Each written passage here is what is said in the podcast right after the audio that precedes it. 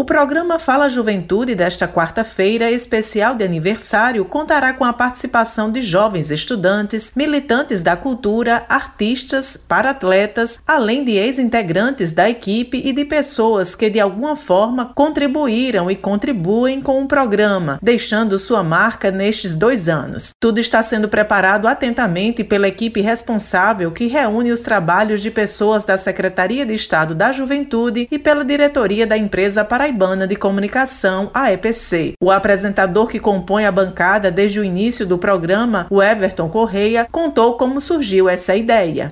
Fala Juventude surge uma ideia da equipe da Secretaria Executiva da Juventude, à época composta por Raio Miranda, Rick Pérez, Gregório Medeiros e eu. A proposta era que o programa fosse um espaço onde a juventude pudesse ter um canal de informação, diálogo acessível na sua linguagem, assim como prevê o próprio Estatuto da Juventude. Demos o nome de Fala Juventude em alusão aos programas já existentes na rádio, como Fala Governador, Fala Paraíba, mas agora a juventude falando para a juventude, na linguagem da juventude. E o diálogo foi feito com a EPC por meio do Naná Garcês, que também acreditou e tem acreditado nesse projeto.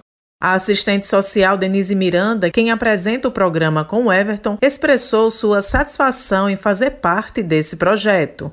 Quando eu entrei na Secretaria da Juventude há dois anos, o programa já havia nascido, o Fala Juventude, e eu recebi, acho que com um mês de nascido o programa, o convite de ser uma das apresentadoras da bancada. O convite veio como um desafio né, na minha vida, embora eu tenha estado sempre muito próxima da comunicação. Como assistente social, eu nunca havia estado num lugar de rádio e também não era uma ouvinte assídua de rádio. Então, para mim, foi um desafio. Eu me senti muito lisonjeada de fazer parte desse processo e a gente acaba se apaixonando, né? A secretária executiva de Juventude da Paraíba, Rafaela Camaraense, destacou a relevância do programa no diálogo com o público jovem do Estado.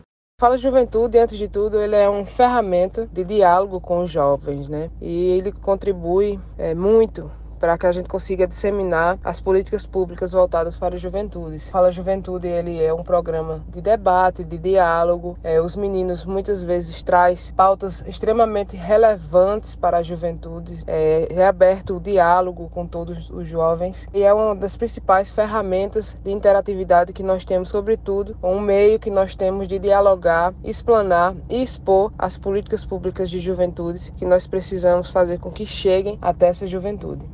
Josi Simão para a Rádio Tabajara, uma emissora da EPC, empresa paraibana de comunicação.